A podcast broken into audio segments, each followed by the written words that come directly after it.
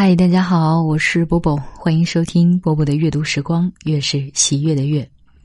昨天给大家读了一篇科幻小说，名字是《日落了却没人写诗》。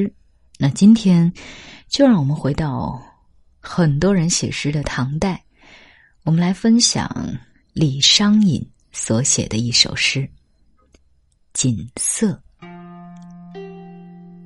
锦瑟无端五十弦。一弦一柱思华年，庄生晓梦迷蝴蝶，望帝春心托杜鹃。沧海月明珠有泪，蓝田日暖玉生烟。此情可待成追忆。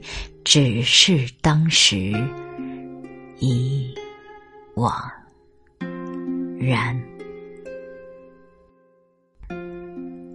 这首诗可以说很多人都非常的熟悉了，或者你会背其中的那么一两句。嗯，我要解释一下这首诗吗？尽管我总觉得有些古文或者是古诗用现代汉语翻译过来都有那么一点奇怪哈。简单说一下。啊，第一句，瑟呢本来应该是有二十五根弦的，但是这首诗啊创作于李商隐的妻子死后，所以这个五十弦有断弦之意，说的是，呃，即使这样，它的每一弦每一音节都足以表达对那美好年华的思念。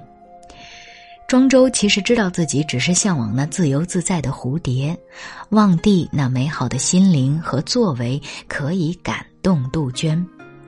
大海里明月的影子像是眼泪化成的珍珠，只有在彼时彼地的蓝田，才能生成犹如生烟似的良玉。那些美好的事和年代，只能留在回忆之中罢了。而在当时那些人看来，那些事都只是平常罢了，却并不知珍惜。《锦瑟》是李商隐的代表作。嗯，可以说非常多人都很喜欢他。有人说这是写给令狐楚家一个叫锦瑟的侍女的爱情诗，有人说这是睹物思人写给故去的妻子王氏的悼亡诗，也有人认为中间四句诗可与色的誓、怨、清、贺四种声情结合，从而推断为它是描写音乐的咏物诗。此外，还有人分析这是影射政治、自叙诗歌创作等许多种说法。千百年来呢，可以说是众说纷纭了。但是大体而言，还是以悼亡和自伤说者为多。真相到底是什么？也许有一天我们有时光机了以后，可以回去问一下李商隐。他作为唐代的诗人，可以排在李白、杜甫、王维之后。排名第四，而且即使是年纪比他比他大很多的白居易啊，也是他的粉丝，一直说如果自己先去了，要投胎做李商隐的儿子。非常的巧，就是在白居易去世不到一年的时间，李商隐的小儿子李衮师出世了。那为了纪念白居易，他给自己的儿子取了一个字叫白老，很有意思哈。李商隐他写情诗可以说是非常的知名了，除了我今天念的《锦瑟》以外，还有一些跟大家分享一下，相信也都非常的熟悉。比如说这首，啊，他身居异乡巴蜀的时候写给远在长安的妻子的《夜雨寄北》，君问归期未有期。巴山夜雨涨秋池，何当共剪西窗烛？却话巴山夜雨时。还有那首超级知名的无题诗：“相见时难别亦难，东风无力百花残。春蚕到死丝方尽，蜡炬成灰泪始干。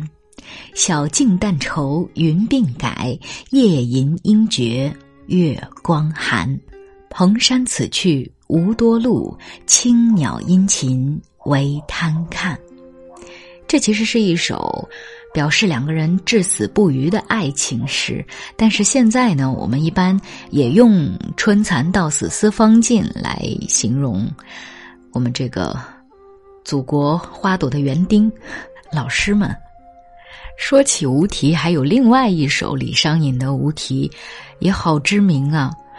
昨夜星辰昨夜风，画楼西畔桂堂东。身无彩凤双飞翼，心有灵犀一点通。隔座送钩春酒暖，分曹射覆蜡灯红。嗟余听鼓引官去，走马兰台泪转蓬。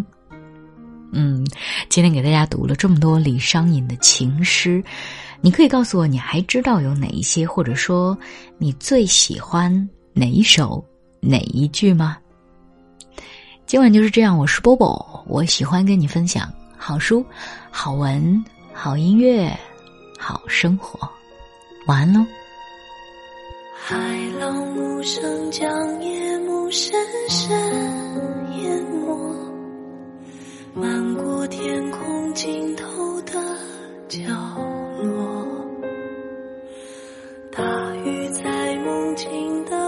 落。溪里游过，凝望你沉睡的轮廓，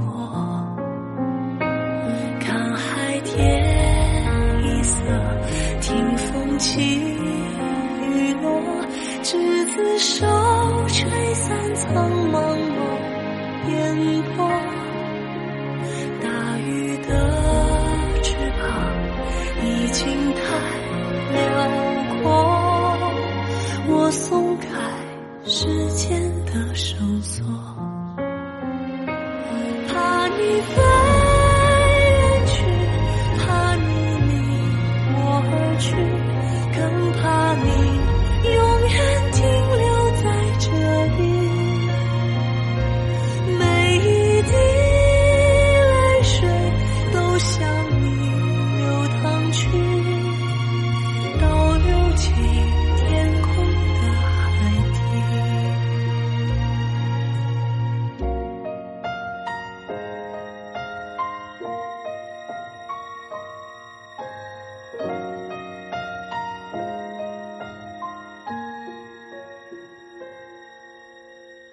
海浪无声，将夜幕深深